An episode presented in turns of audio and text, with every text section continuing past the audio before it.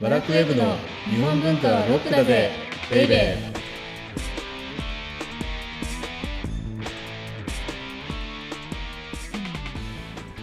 こんにちは。バラクウェブ編集長セバスチャン高木です。バラクウェブ編集スタッフ先入観に支配された女サッチーです今我々ってはい国際ポータルっていう国際の入り口マガジンをやってるじゃないですか、うんウェブメディアを。そそうですねはいしたら今北斎来てるよね。うんこれは私は見ておっって思いましただって5月28日には映画が公開されるでしょはいまるでそれと合わせたかのようにはいものすごいものが発売になってあっという間にもう完売。そうですね何でしたっけ、あのピーチ・ジョンから出ていうんうるん北斎のうん神奈川沖浪浦をモチーフ神に奈した川沖浪浦ってあれねあの波がドヘンの。あそうですそうです、がモチーフになったうんうん、ブラジャーができ下たもついてたよね。そうなんですブラジャーちゃんあのパンティもパ ンティーねパンティー繰り返して申し訳ない。いやなんかいやいでやでもこもれさものすごいレ一ベル回でしょ。うん見て見るとすごいあのちゃんと右側のうんうん胸の部分に波がこうザバーンってきてるのがうんうん再現されてますし、うん裏も波しぶきが散ってる様子、うんもうそうだようね。ん、裏まで来てちょっとこれはしかも刺繍でしょ。なんかうんかなそうですね、うんうんうんプリントじゃないよね。あプリントではないです、うんはいなのでかだなからりふ触るな危険みたいなね。危険な下着が登場した。うんそうです ねでもいや、うんこれはなかなかいいですね僕も女性だったらちょっと入手したい。こっそりつけてアピールこっしそたりいでつけすて。ねいやいやいや、そうですね。はい。はいということでこの番組はサッチーのような日本文化は高尚なものという先入観に支配されている人々を解放し日本文化の民主化を進めるという崇高な目的のもとお送りしています。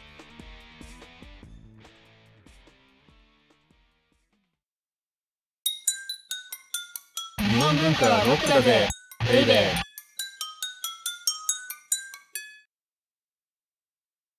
前回までの銀波からはい打って変わってはいテーマが変わります。大きく。はいそうですねもうなんか、あの、舵を右にいっぱいに切るみたいな感じです ね。かなり大きく切りますねかなり大きく切ります。はいなんでしょう、テーマは今回かはいえー、じゃじゃん茶の湯レボリューションら。うん830年の物語です高木さんでもこれなんで830年なんですか、あのね、はい最初500何年って書いてたんですよ。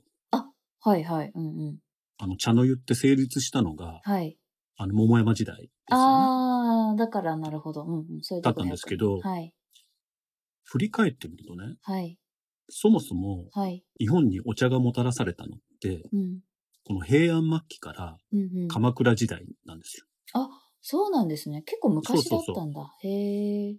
あの、禅ってあるでしょああ、禅宗の禅。そうそうそう、はい禅宗の、座禅の禅。はい。うんうん。あの禅が、当時中国は宋でしたよね。はい。なんですけど、はい。宋からもたらされたのが、うんうん。 1191年だったんですよ。ああ、結構という前のだ。がは、ういんはい。そう、というのが、はい。あの、日本に禅を輸入したというか、まあ、はいあの、宋に渡って、宋で当時、最新の仏教が禅宗だったんですよね。そうなんですね。そうなんですへえ。で、それを持ち帰ったのが、はい。英才さん。英才って聞いたことない栄える西って書ああ、ういてるん英名前だけはなんか聞いたことありま才。す。 そうそうそう。まあ、日本における、 はい。まあ、禅の開祖ですよね。うんうんうん。はいで。彼が、はい。まあ、に二回宋に渡ってるんですけれども、はい。二度目の宋、日宋から帰ってきたのがうん1191年で、はい。その時に持ち帰ったのがうん。お茶だったんです。今我々があ楽しんでる。あ、なるほど。あ、だから 800? まあ約ね、約830年。。はい。あ、うんうんちょうどじゃないもしかして。あ、そうですね。2021 2021年でしょだから今あそうです。年うん。なるほど、なるほど。でもね、これ、あはい。の、日本に茶が入れられるのって、はい。実は2回目のことなんですあ、え、じゃあ1回目はよ。うんそもそもね、遣唐使、ああ、あの平安時代の、それぐらいの昔に1回、あの、唐からもたらされてるんだけど、はい。その時はね、根付かなかったの、文化として。へえ、あ、そうなんですね。なんか文献によると団子茶みたい。団子茶、団子になってるあお茶。の、団子みたいな塊になっててあ、ーお茶、お茶っ葉が。はい、はい。だからウーロン茶みたいな感じで発酵させてたんだろうね、もっとうーね。ん、なるほど。なんだけど、それは、はいまあ、流行らなかったのね。うーん。で、次の英才さんが持って帰ってきたときに、そうそうそうそう。禅の広まりとともに、はい。結局はまあ、そういうような宗教とともに、うん。あの、喫茶っていうか、お茶を飲むっていう行為も根付いていった。へえ、禅とともになんですね。そうそう。だから、禅とともにあるのが、そもそものお茶だったんですよ。うん。へえ。これすごく。くキーワードなので、覚えておくといいと思うんですけれども、はい、宋から来た当初、はい。喫茶っていうのは禅とともにあった。うん、うん、うん。喫それ茶がはもう、あの、喫茶店の喫茶。そうそう、喫茶店の喫。茶。はい。そう、茶を喫するっていううね。ーん。そもそも。もそれが、あの、喫茶子っていう言葉から、ちょっと一服っていう意味の喫茶子っていう言葉があるんだけれども、はい。その言葉から喫茶っていうのも来てるから、そうなんですね。ですへえ。まあ、どっちが先かちょっと怪しいので、調べておいてください。あ、はい、わかり ました。い、ずれにしても、はい鎌倉時代に、うんえーっと、お茶を飲むっうん。ていう文化が禅とともに日本に入ってきたと。はい。で、その後、室町時代に入ると、はい。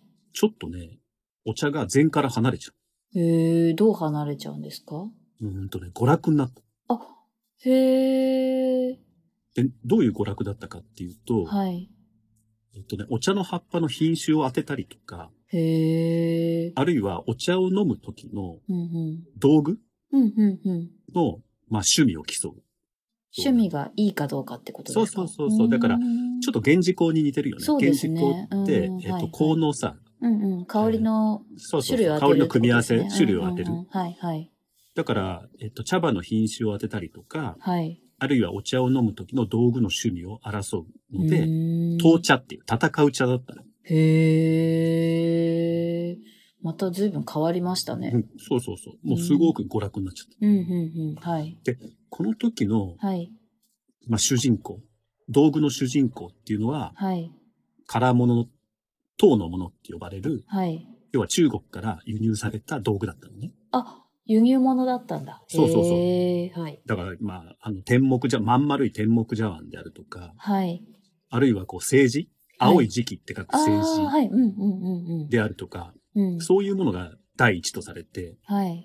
えっ、と、日本国産の道具なんてものはそもそも、まあ存在はしてたんだけど、はい。えー、下手物だって言われてた。下手物。下手物。へえ。評価道具にもされ身分なかったがんだ、身分があった。 低い身分。厳しい。そうなんだ。はい。で、これがね、書院の茶って呼ばれるもので、ああ、書院作りの書院そでうすかそうそう。要ははい、。室町時代の、はい。あの、足利将軍家を中心としたはい。のって書院作りですよね、代表のう建築ん物。うん。はい。そこで娯楽としてうん飲むお茶っていうのが書院の茶。うーん。これってね、あの、書院の茶においては、飲む人と入れる人っていうのが、はい。お茶を立てる人ね、っはい。ていうのが全く別で、はい。基本的に立てるのは別の部屋でお茶を立てて、あ、へえ。それを飲むところに、まあ、はい手術と運ばれてきた。あ、へえ。なんか今だと茶の湯ってなんか目の前で立ててそうそうそう飲むイメージでしたけど、そうじゃなかったんですね。そうじゃなかった。うんなるほど。はい。でで、この、まあ、中国の道具を中心としたはい。書院の茶っていうのに異を唱えたのが、うん。足利義政っていう将軍いましたよね。はい。名前だけは。うん。銀閣寺を建てた人じゃない確かああ、はいはい。あ、思い出しました。でしょはい。うんうん。。義政のはい。茶道の師範にうん。村田主公っていう人がいるのね。うん。私これ村田受講だと思ってました。うん。あの、そうだろうなと思って。 謹んで訂正いたします。はい。はい。ですけどうーん茶の湯にとっての、はい。まあ、キーパーソンって何人かいるんだけれども、はい。最初の人物が英才ね。さっき言っ英才うんたはい平安末期から鎌倉時代にかけて、お茶を日本に持ってきた人。はい。次が村田主公なんですね。うんうんうんうん。はで、い。村田主公さんは何をしたかっていうと、はい。娯楽性の高かった、はい。まあ、茶の湯うんうん。を、そうじゃないと。うーん。もうこれは美学なんだと。美学。へえ。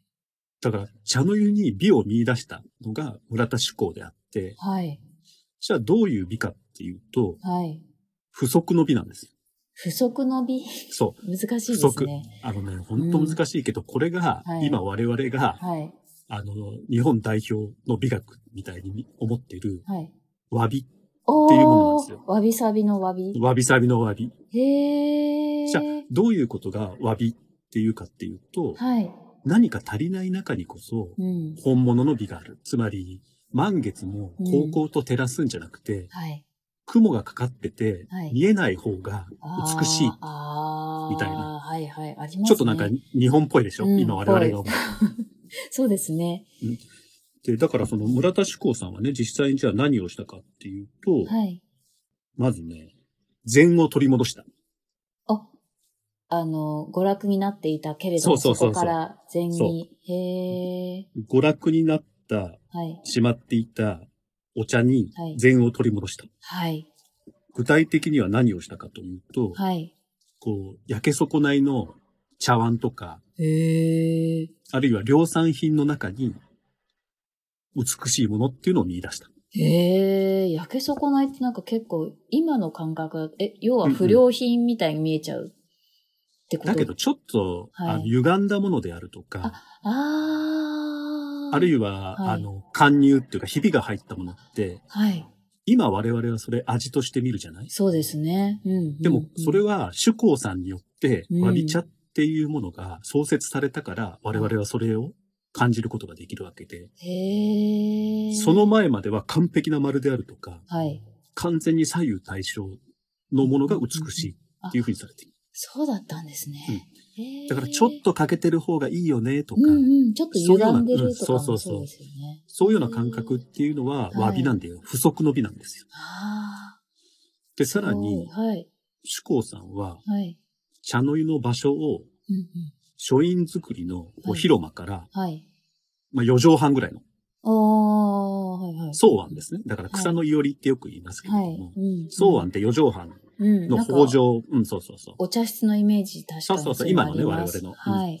今我々が持ってるはい小さな茶室でお茶をいただくっていうのは、この主公さへんー。、が室町の終わりぐらいに、えー作ったものであると。へー。そうなんだ。すごい。そう、サッチは樹公さんって言ったけ謹んで ど、涼しいんで。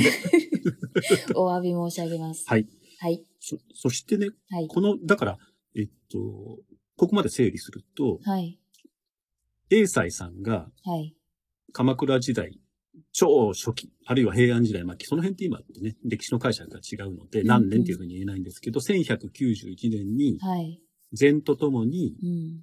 お茶を輸入した。うん。そして、室町時代は書院の茶っていうように、はい。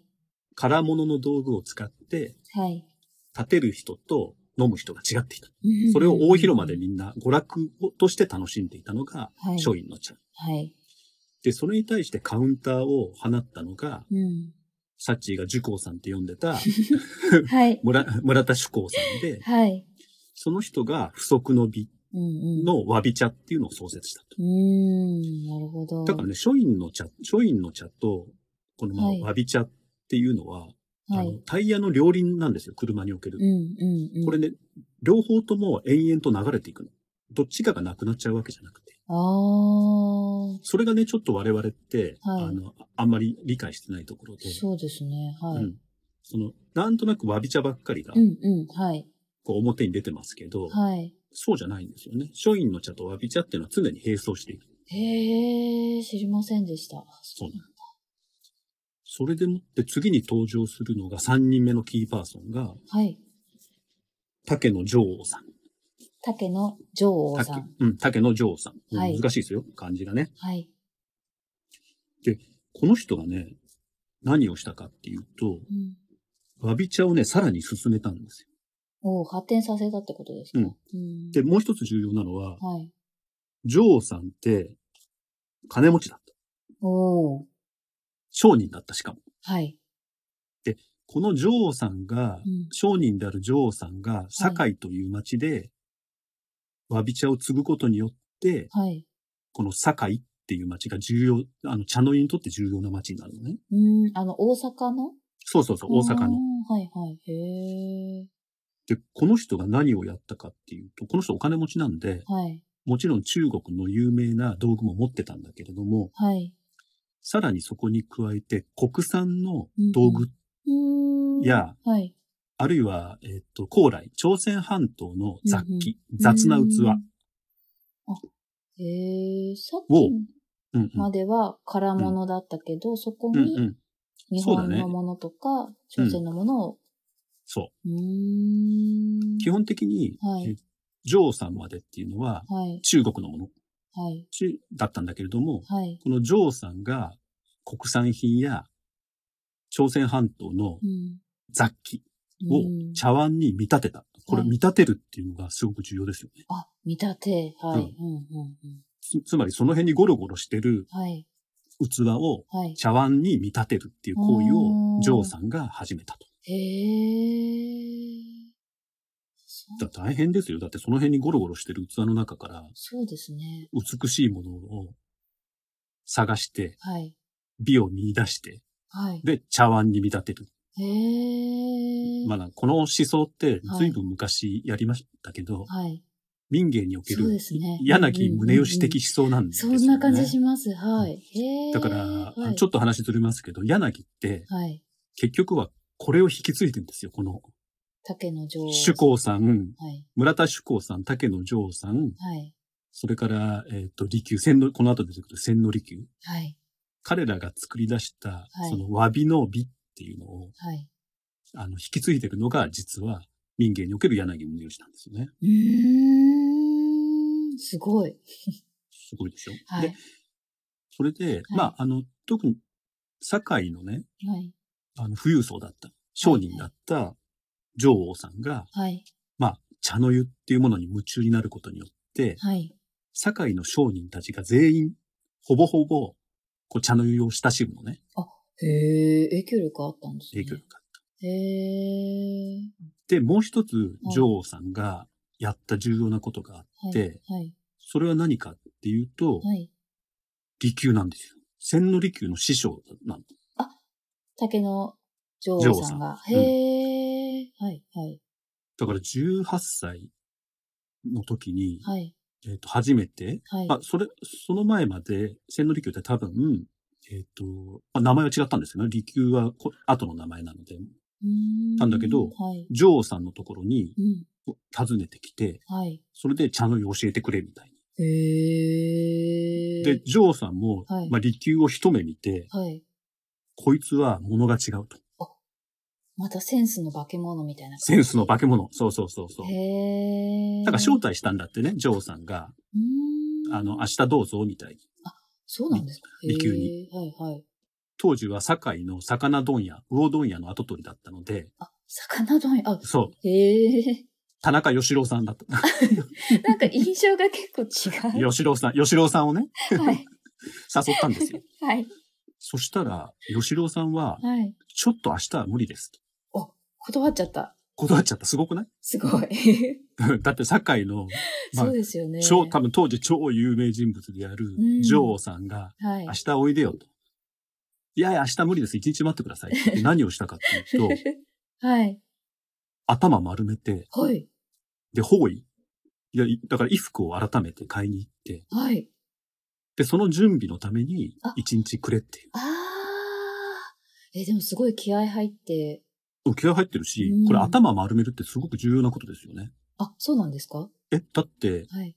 娯楽だったもの、あー茶の湯お茶にはいはいそっかそっかそれに禅を戻したのがわび茶であって、はい。で、そのわび茶を継ぐものが女王であって、竹の女王さんであって、はい。その女王さんに招待されたからには、うんやっぱり禅の心っていう位置に立って、うん。で、招待に預からなくちゃいけないっあていうことをー。、はい。して出会うわけですよ。そしたらこいつすげえってなるじゃないでりすかます。ね、確かに。なるでしょへーはい、なりました。あったでしょはい。だからサッチーもはい誰かに招待されたら、はい。そんなフラフラみたいな普段着で行くんじゃなくて、は い。その招待の意を汲み取ってですね。はい。いや、人のこと言ってる場合じゃな準備をい。してそうそうそうそう。そうすると何が起こるかわからないと。ああ、なるほど。でもそうですね。その思いに応えるってこと重要ですよね。な。はい。へえ。まあ、とにく。かくその田中義郎さんは19歳で、まあ、はい家を継ぐ。うんうん、で、宗駅を名乗ります。はい。胸に、胸に駅は貿易の駅。貿易の木。はい。うんうん、うん。これちょっと中国風でしょ名前。っ確かにそうですね。っていうのがね、ん、やっぱりね、あのーう文化の先進国は中国だったわけですよ。当時。当時。へえ、そうなんだから中国風の名前を名乗るっていうことがね、はい。ちょっと流行ってた。あちょっとかっこいいそ感じ。う、ちょっとかっこいい感じ。だから私が、あの、セバスチャンを名乗る。 はいはい。 そうですね。名乗る。のと一緒なんですね。なるほど。で、いずれにしてもね、その、女王さんと、まあ、信仰を持つことによって、はい。えー千利休っていうのは、ぐいぐいこう、茶の湯の世界でも力をつけていうんうっんて、うん、はい。で、その才能を認めたのが、はい。あの織田信長だ。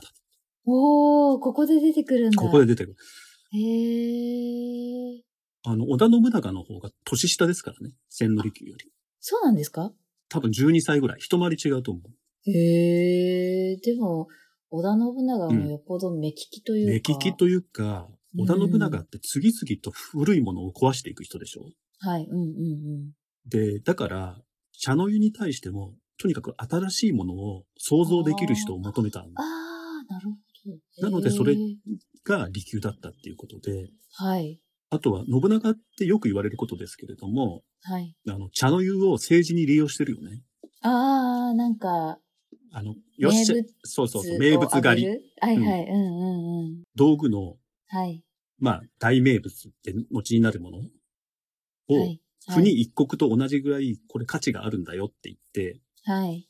で、戦で、うんまあ、あの、役に立ったうんうん。大名に、この国の代わりに、よし、これをやろう、みたいな。 うん。この道具をやろご褒う、美みたいな。そうそう。っはい。ていうことで政治を利用した。あるいは、はい。えー降伏させた大名に自分が持ってる道具はいを収めさせることによって、はい。この上下のこの、なんていうかな、ヒエラルキーを作っあー、なるほうど。へえ。た。なので、茶の湯っていうのをうまく政治利用したんだけれども、うんうんはい。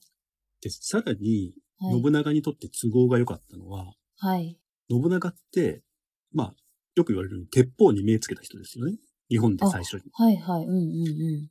で、鉄砲を、日本の鉄砲を貿易として全て取り扱っていたり、はい。あるいは最初は輸入物だった鉄砲をはい。生産してたのはもう堺なんですよ、全部。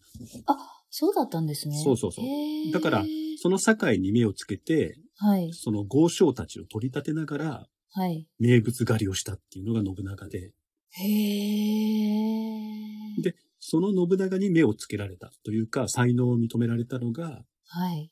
千利休で、へえ。なんですよ。だから、信長ってね、はい。その、許可した家臣にだけ茶会をすることを許し、だから、茶会ができるっていうことが、はいものすごくステータスになるわけでわけですよ。信長の家臣団に。へえ。おーっと。、俺茶会許されたぜ、みたいな。っはいはい。へえ。ていうふうなのね。あるいはさっき言ったように、戦の褒美に名物茶器を与えた。うんうんうんではいはいその、信長が開く茶会の、まあ、あの、ボスっていうか、砂糖っていう茶の頭って書くはい。のが千利休であって。はい。うーんで、信長にとって茶の湯って、うん。すごく政治的価値が高いものであったから、はい。その責任者である利休っていうのもうんうんうんう、んものすごくこそうですね。う、うん地位が高くなるわけ。はい。へえ。だからそうやってのし上がっていく。だから、すごい。うんうんただ、ただ、あの、お茶を楽しんでいただけじゃなくて、戦略 的はい、はい。政治的な動きもすごくしてるのね。へえ。で、そんな信長なんですけれども、はい。本能寺の変がありますよね。はい。で、あの明智本光、秀そうそう、明智光秀さんの。はい。で、その本能寺の変のはい。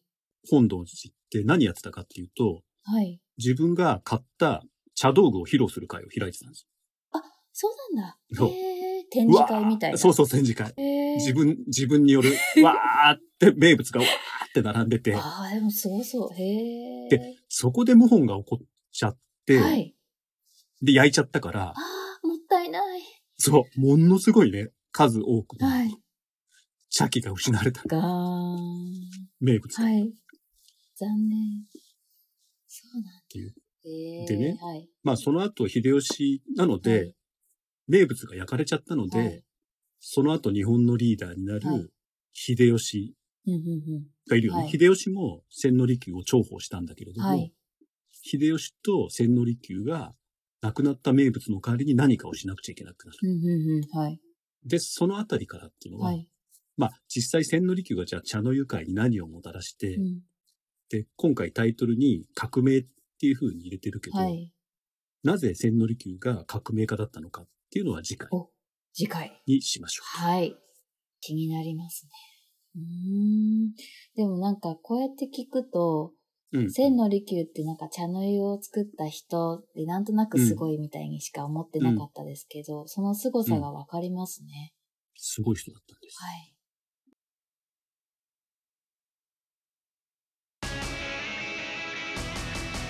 日本文化はロックだぜベイベー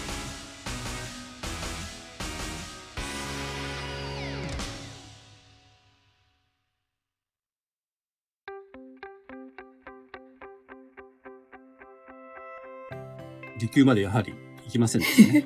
最初の台本ではもうちょっと話す予定でしたが、なかなかやっぱり。そうね。でもあの、利休はがい茶の湯で何をしたかっていうのを知るためには、はい。やっぱり一応バクッと、うん。その日本に茶、お茶が入ってきてからうんうんうんの流れっていうのを掴んでおかないとはい。わかんないんですよね。確かにその凄さとかがよりわかるようになる気がします。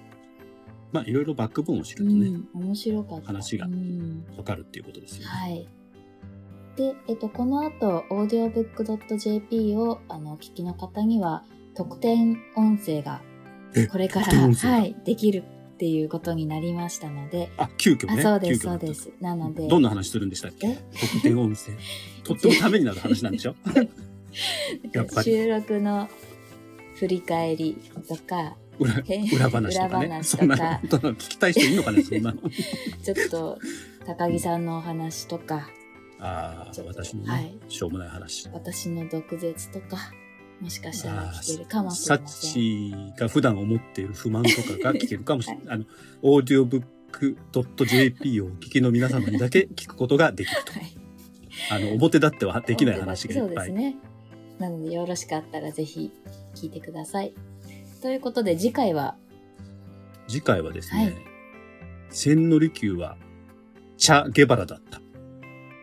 チェ・ゲバラじゃなくチャ・ゲバラ だった。なんか自分で説明、親父ギャグを説明しなくてはいけない。はい。で、茶聖利休の茶の湯革命何やったか編です。はい。お相手は、ワラクウェブ編集長セバスチャン高木と、ワラクウェブ編集スタッフ、先入観に支配された女、サッチーでした。